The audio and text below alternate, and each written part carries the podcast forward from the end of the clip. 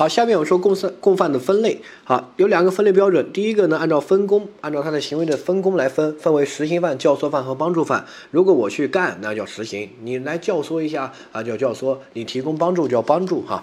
然后第二个分类标准是按照作用来分，分为主犯、从犯、协从犯。起主要作用的是主犯啊，次要作用的是从犯。如果被胁迫参加犯罪又起了次要作用的叫协从犯哈。呃，然后它这两个分类标准是按照。这个不同的分类标准分的，所以呢，这个实行犯可能是主犯，可能是从犯，可能是协从犯。就像我这个男的可能高，可能矮，对吧？高矮是一个标准，男女是一个标准，不能说男的就一定高，或者女的就一定矮，那不一定的哈。所以呢，他们两个是按照不同的分类标准分的，所以并没有这个呃，不能说实行犯就只能是主犯，不一定啊，或者教唆犯就只能是从犯，或者只能是主犯都不一定哈。但是有一个概念啊，我们说了，帮助犯不可能是主犯，因为他的帮助行为绝对不可能是主要的。我帮助一个人，那个人才是主要的，不可能我是主要的，对不对？所以帮助犯不可能成为主犯，他要么就从犯，要么就协从犯。除此以外，他们的概念都有可能竞合。实行犯可能是主犯，可能从犯，也可能是协从犯，没问题的哈。所以记住这个，这是第一个，就考一个概念的题哈。第二个，这个主犯和这个首要分子。啊，这也是考一个概念的题哈。我们看到法条，呃，主犯呢，他说的是组织领导犯罪集团进行犯罪活动的，或者在共同犯罪中起主要作用的。换句话说，主犯有两类，一个是组织领导犯罪集团，对吧？一个是在共同犯罪中起主要作用的，对不对？好。那么我们看到第二个概念叫首要分子。啊，首要分子，他法条说，这个本法所称的首要分子是指在犯罪集团或者聚众犯罪中起这个策划指挥作用的。换句话说，首要分子也包括两类，一类是犯罪集团中起这个指挥作用的，一个是聚众犯罪中起策划指挥作用的，对不对？好，所以他们这两个概念各包含两种，然后这个两个概念它的逻辑关系是交叉的关系。看到下面这个图，主犯和首要分子有部分一样，有部分不一样。他们共同的部分，比如说，如果你在共同啊，你在这个犯罪集团中啊，这个起组织领导作用啊，这些，那么你既是主犯，他又是首要分子，对不对？所以这个部分他们是一样的，犯罪集团，但是也有一个不一样的呀。主犯他说共同犯罪中起主要作用的，他不一定是首要分子呀，对不对？好，而首要分子里面另外一个还有聚众犯罪中起主要作用，他不一定是主犯啊。聚众犯罪中起主要作用的，可能只罚他一个人，连共同犯罪都不构成。比如说我就一个人聚了二十多个人，我们去打架。我只有我是聚众者，我起主要作用，对吧？我构成犯罪，其他参与的人不构成。那这个我一个人构成犯罪，那怎么可能成立共同犯罪呢？对不对？好，所以注意一下，他们只有在犯罪集团这个概念里面，犯罪集团的领导者啊，或者这个主要作用的呀，这些他们两个是有交叉是重合的，但是也有不重合的部分。所以如下的一些表述都是考过的，是一些错误的哈。你把逻辑关系搞清楚就行了，这个不难。好，有句话说主犯他一定是首要分子。错，首要分子一定是主犯，错，因为他们只有部分一样，部分不一样嘛，对不对？好，掌握。那下一个，他说，主犯不一定是首要分子，或者首要分子不一定是主犯，对啊，有这种有不一样的部分，又不是完全重合，对不对？好，下一个，他又加了个前缀，说，如果是犯罪集团的首要分子，他一定是主犯，对，因为首要分子包括两类，一类是犯罪集团的，一个是聚众犯罪的，他限定了属于这一类犯罪集团的首要分子。那他就一定是主犯，主犯，因为他这个部分是跟主犯是交集部分，听懂没有？好，掌握。所以下面这三个你可以去看一下，理解一下，主要把这个逻辑概念理清楚就行哈。下面我们看到教唆犯，教唆犯呢，教唆特定的人实施特定的犯罪，好，这个叫教唆犯。教唆犯呢，一般我们认为是从无到有。就是他本来不想犯罪，你说的让他犯罪，哈，那这个就属于教唆犯。但是如果是本来就想犯罪的，你只是给他摇旗呐喊助威，我们把这个叫强化犯意。我们把这个呢一般叫帮助犯，哈，啊，比如说我本来就想杀人，你给我这个加油，说预备备加油哦，冲啊，站起来，蒋思金捅死他，这个叫什么？这个叫帮助犯，因为我本来就想杀人啊。你只是强化我的犯意，但是如果本来不想杀人，然后你天天在我耳边念叨说蒋思金干他，你看他抢你老婆，你忍得下去吗？我是你，我就杀他了，对吧？大不了坐几年牢嘛。你干不了他，我兄弟都看不起你。这种不断的在教唆我犯罪，然后我去犯罪了，这个叫教唆犯。本来我不想犯罪，被他说了想犯罪，哈，这个注意，这是第一个。第二个。啊，如果是罪不同，那么就成立不同的。这个稍微注意一下，这个考的概率比较低啊，理理论上的一种。比如说，我本来想犯重罪，但是你教唆我犯轻罪，这个时候他成立的是轻罪的帮助犯，因为相当于我犯我有重罪的故意，就一定蕴含了轻罪的故意。所以你只是这个说一下轻罪，并没有让我从无到有。比如说，我本来是想杀人，我想犯重罪，然后你就说了，杀人还要坐牢，打他一顿就行了，最多这个砍他一条胳膊，对不对？这个时候你教唆我干嘛？你教唆我故意伤害。那这个时候是不是故意伤害罪的教唆犯？不是，是帮助犯。为什么？因为我本来想杀人，对不对？然后呢，你能不能从我这个杀人故意里面提取出来一个包容评价出来一个伤害的故意？可以。换句话说，我本来就有伤害的故意，然后你只是跟我强化一下这个伤害的故意，说砍他，对不对？好，所以呢，这个成立轻罪的帮助犯，这个注意一下。好，下一个。但是如果倒过来，我本来想犯轻罪，你教唆我犯重罪，这个时候就成立教唆犯。比如说我本来只想伤害，你叫你说杀他，还不如杀了他，对不对？你伤害他像个孬种一样的，是男人就捅死他。这个时候呢，就构成什么？构成重罪的教唆犯。因为我本来不想杀人的，我没有这个犯意的，我本来只有轻罪的小圈，你突然让我变成大圈，对吧？那这个时候就属于重罪的教唆犯啊。这个也是包容评价思维的一个应用，呃，下一个本来想犯基本犯罪，但是你教唆有加重情节的话，可以成立加重呃犯的教唆犯。比如说我本来只想强奸，然后你说强奸不如这个把他捂死，尝试一下这个什么性窒息等等，看他会不会嗨啊等等的，你教唆我这个，那可以成立这个强奸致人死亡的教唆犯。不是强奸的教唆犯，是强奸致人死亡的教唆犯，它的量刑的区间是不一样的哈，这个注意一下，这个也比较简单，非常符合道理，对不对？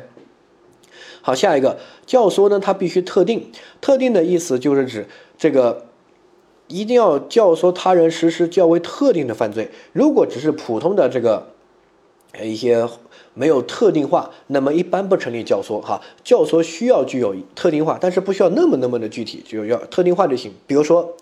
我跟你说，要想富，对吧？然后呢，就得去偷，那这个叫不叫教唆犯呢？不叫，因为没有特定。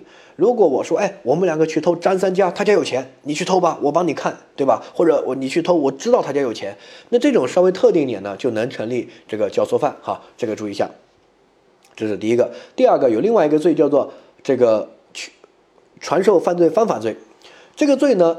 它就是不特定，没有特定的一个案件、特定的一个对象，只是教别人犯罪的方法。好，比如说我只是教你怎么去诈骗，怎么去用赌博去行骗，怎么去盗窃，对不对？教你一些技术，像那个《天下无贼》那部电影一样。好，我只是教你技术，我并没有其他的哈。那这个时候定罪叫传授犯罪方法罪。如果我们想要去偷某个这个珍贵的宝石，像那个疯狂的石头，我们偷那个玉石。然后呢，我就教你怎么去偷，我教你这个方法怎么去这个破坏这个这个机关系统啊等等的。那这个时候呢，我是不是传授犯罪方法？不是了，这个就是一个很具体的一个对象，很具体的一个犯罪里面的。那这个就是教唆犯，听到没有？哈，所以如果是完全不特定的，只是教别人犯罪的方法呀，说你去犯罪吧，那这个一般不成立教唆犯。如果能教别人方法的话，定的罪叫做传授犯罪方法罪啊。但是如果是特定的话，就可以成立这个特定的罪的教唆犯。比如说教唆你偷特定东西，就成立这个盗窃罪的教唆犯啊。好，下一个主观上必须有教唆的故意。好，过失不可能成立教唆犯，因为教唆犯一定是在共同犯罪里面讨论的，共同犯罪就必须有共同故意，对不对？所以呢，如果一个是过失的话，它不构成教唆犯，因为它不构成共同犯罪啊。下一个。过失的教唆呢，一般会有，比如说无心之失，我只是开个玩笑，对不对？哪不知你真的当真了，我只是随便说他绿了绿了你，然后强奸了你老婆或者猥亵了你你老婆，哪不知你真的当真了去把他杀了啊？我开个玩笑嘛，谁知道呢？那这个时候呢，这种说错话一般不成立教唆犯，因为你没有犯罪的故意啊，因为共同犯罪只能是故意犯罪，教唆犯也只能是故意犯罪，过失不成立，教唆犯不成立，共同犯罪。下一个处罚。呃，教唆不满十八岁的人犯罪要从重处罚，这是刑法的规定哈，这个也比较好理解。你教唆小孩子犯罪太恶劣了，对不对？好，这是第一个。第二个，如果被教唆的人没有犯被教唆的罪，对于教唆犯可以从轻或者减轻处罚。这个呢，我们把它叫做教唆未遂。但是对于这句话呀，学理上有很大的争议。前面半句话没问题，教唆不满十八岁的人从重，但是被教唆的人没有犯被教唆的罪，这个该怎么理解呢？好，大部分的学者是这样主张的，啊，比如说我教唆一个人去杀人，然后他没有杀人，对吧？没有犯被教唆的罪，没有杀人，没有杀人有两种情况，第一种就是他被我说了，呃，想犯罪。但是呢，他没有犯故意杀人罪，他只是把那个人教训了一顿，犯了个故意伤害罪，这个也叫没有杀人。另外一种呢，就是很极端，他就说贾斯汀你傻逼吗？我那么聪明会听你的吗？对不对？我杀人不要坐牢吗？我才不会去杀人呢！你再怎么说，我也不会去杀人。这个也叫被教唆人没有犯被教唆的罪。对于这两种，一个刑法学派就认为完全一样。对于我而言，就定教唆。这个故意杀人罪的教唆犯，然后呢定未遂，因为他没有杀人嘛，对不对？好，另外一种学派呢，他就认为应该不一样处理。你看，第一个教唆他人去杀人，但是那个人去伤害没有杀人，这个人你不说的话，他也不会想去干这个事儿，对不对？所以呢，啊，给你定罪，但是定教唆故意杀人未遂。但第二个，我们认为你根本就没有社会危险性。那个人根本就不可能被你教唆成功，对吧？你虽然是想杀人，想让别人去杀人，但是别人不听你的呀，对不对？你水平太差了。所以呢，实行犯是这个共同犯罪的核心，他都没有想犯罪，他们都没有被教唆犯教唆了想犯罪，他压根就不想犯罪，那个人肯定是无罪的，对不对？而你给教唆犯单独定罪，明显不合适，所以就认为这种情这种情况是无罪的。所以呢，这里被教唆的人。犯没有犯被教唆的罪，一定要作为按照新的理论，就按照我刚才说那个，一定要做这个限制。这个没有犯被教唆的罪，不能是什么都都没有，他就压根就没有被教唆起来。我就要说说杀人吧，杀人吧，你说傻逼啊，我才不杀人。那这种教唆犯无罪，这个人肯定没杀人就无罪，对不对？好，两个都无罪。第二种情况就是这个这个人犯罪，还有社会危害性，那这个时候可以给教唆犯定罪。一般叫教唆未遂。如果我教唆你杀人，你没有杀，你干了别的事儿或者没有杀死，没有杀成功，这个叫教唆未遂，对不对？好，这种情况可以定罪，没问题吧？所以呢，这里要缩小一些。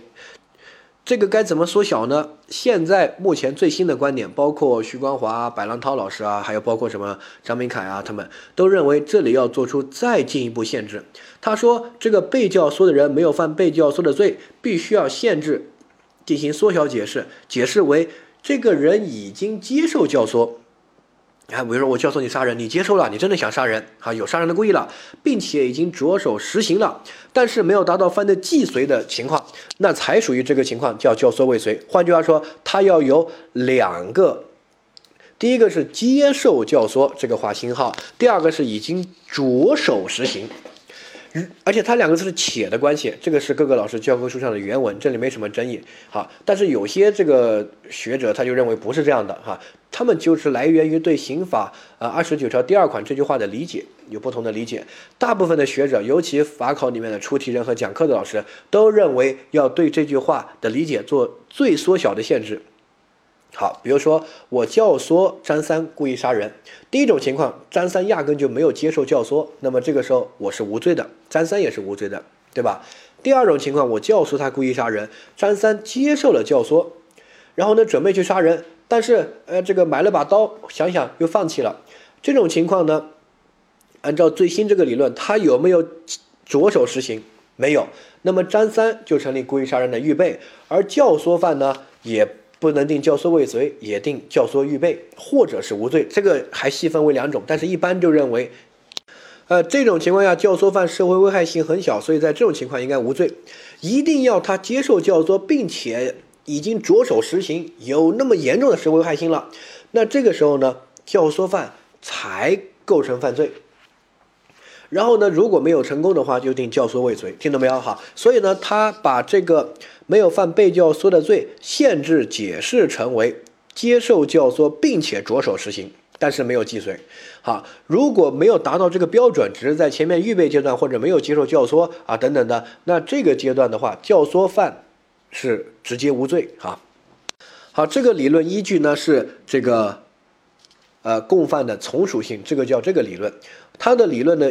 点就在于他把共同犯罪分了一个主要性和这个次要性，就是主次。他认为共同犯罪里面，这个谁是最主要的？这个实行犯是最主要的，他是这个共犯的核心，而什么教唆犯、帮助犯都是帮忙的，对不对？都是次要的，都是靠这个实行犯推进。所以，如果实行犯他的社会危害性都没有，比如说我教唆张三犯罪，他压根就不想犯罪，那么教唆犯社会危害性应该也没有，所以就直接。无罪，或者实行犯社会危害性都很小很小，基本都不用处罚的，比如说犯罪预备啊，或者预备阶段终止了呀，等等的，反正都连着手实行都没有。那么这个时候，实行犯要罚一下，这个没问题，他毕竟有危险。但是他次要性的教唆犯，那就更不需要，就不需要处罚了啊。所以呢，因为教唆也是无罪的。然后等到实行犯着手实行、接受教唆、着手实行之后，那这个实行犯的危险程度就很高了。教唆犯呢，这个时候。就可以定罪，具体定既遂还是未遂呢？就看实行犯有没有成功。成功的话，一人既遂，全部既遂就既遂；如果实行犯未遂的话，教唆犯也跟着定未遂。听懂没有？好，它是这么一个理论。好，这块呢，掌握一下这个理论。现在这个理论是基本上所有出题人和刑法讲法考的老师所持的理论。所以呢，教唆未遂，我们。解释这句话的时候，一定要解释成接受教唆，并且已经着手实行，那么教唆犯才在这个程度有社会危害性，才能定罪。如果接受教唆没有着手实行，只是在预备或者终止，或者压根就没有接受教唆，那么教唆犯是无罪的。啊，掌握。呃，下一个教唆犯呢，分则有一些独立的罪名，如果有这些独立罪名的出现，直接认定为独立罪名，不需要认定为教唆犯了。就是分则把这个教唆行为单独定罪，好，比如说有个罪叫做煽动分裂国家罪，啊，或者叫引诱幼女卖淫罪，好，这些引诱他人吸毒罪，这种引诱就是一种教唆啊，对不对？本来他可能构成这个呃罪的教唆犯，但是分则把这个教唆行为单独定一个罪，可能要严惩这个行为，好，那这个就按照单独定罪处理，这些罪呢熟悉一下就行了哈。下一个呢叫帮助犯，帮助犯呢包括物理的帮助和心理的帮助，在考试里面主要考的是物理的帮助，心理的帮助就是强化犯意，就是我们刚才说的，本来就想犯罪，你帮他加油打气，那么他就更想犯罪了，这个叫帮助犯，他不叫教唆犯，对不对？哈。第二个，帮助犯的这个处罚和这个未遂呢，我们注意一下，第一个我们之前说了，帮助犯一定是从犯或者这个协从犯。他绝对不是主犯，因为他帮助别人，肯定有个主要的要他帮助，他肯定不是老大，对吧？他帮助别人，你不可能这个帮助的人那个还没有你重要，那帮助个屁！所以帮助犯他一定是从犯啊，这个注意或者协从犯，但他不可能是主犯。好，第二个点呢就是未遂，如果实行犯没有用到帮助犯的帮助，我们把这种情况呢叫做这个虽然实行犯既遂了，但是帮助犯也定未遂啊。比如说我去盗窃，你给我提供一把钥匙。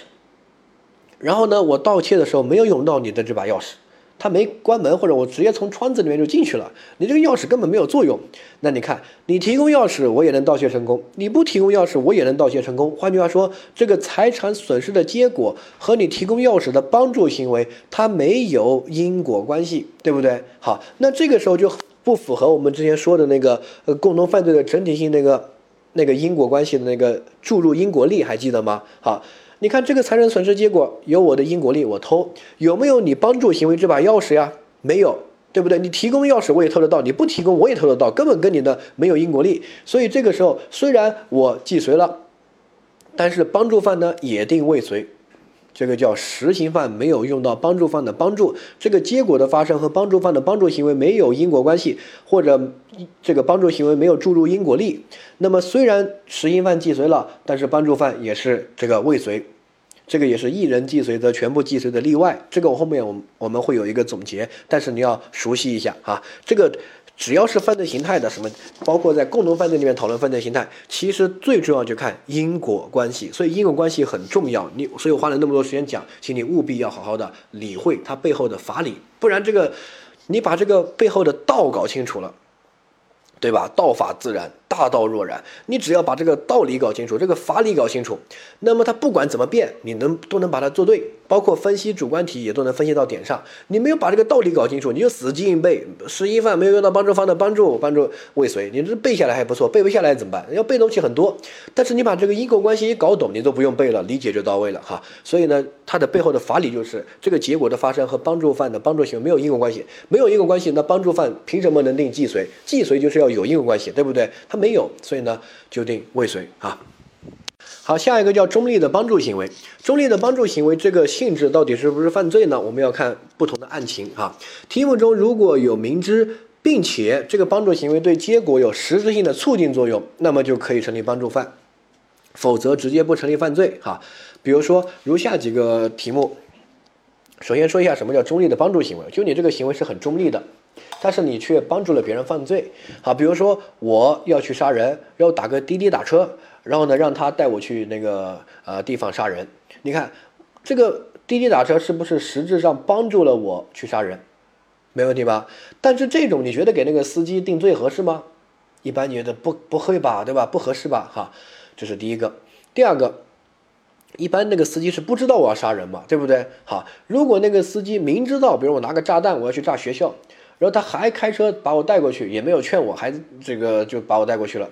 那这个时候你觉得要不要惩罚一下这个司机啊？你怎么不报个警呢？不阻止一下呢？对不对？好，所以这个时候就有可能要惩罚一下他。所以呢要看到案情。那么什么时候可以惩罚他？可以给他定罪呢？我们的标准是：第一个，你要明知道别人要犯罪。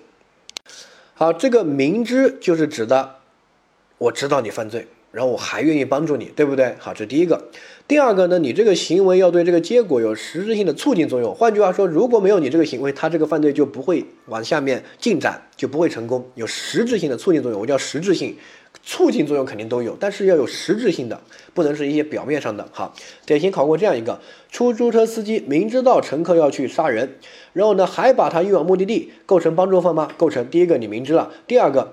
你不把他送过去，他也杀不了人。他走路过去，人都这个被害人都跑了，对不对？累死都累死了。所以呢，构成帮助犯。啊，这是第一个啊。这个整体考过的，虽然它的案情表述的有点争议，但是整体就是这样考的。哈，你这个注意一下，主要几个案例对比在一起就比较简单。我们看到第二个，商店的老板看到这个呃乙丙在打架，乙突然进到商店要求买刀，甲明知道他要买刀去行行凶，还卖给乙。你看。是不是明知别人要伤害呀？明知，然后呢还给他提供帮助，对不对？而且这把刀对结果有实质性的促进作用。为什么？你不提供这把刀，乙不一定打得过丙啊。拿把刀和不拿不拿把刀完全不一样，对不对？你没用这把刀，难说乙被打伤了呢。所以乙拿了刀就可以这个把丙砍伤，那就是有个什么实质性的促进作用。所以这个时候呢就成立这个帮助犯。好，第三个。甲乙丙是一个盗窃团伙，然后在这个出租屋里面，每天到附近的这个呃面馆吃饭啊，然后这个老板就明知道他们要去盗窃，知道的嘛，小偷还给他们提供这个呃饭菜。那这个时候，这个老板构成中立的帮助犯，构成帮助犯吗？要定盗窃罪吗？不需要。为什么？第一个，他明知道啊，这个条件符合，但是他给他做饭有没有实质性的促进啊？没有，就算他们不吃饭，他也能盗窃成功啊！说的通俗一点，对不对？吃的饭只是跑得快一点，盗窃的得心应手一点，但不吃饭也能盗窃成功。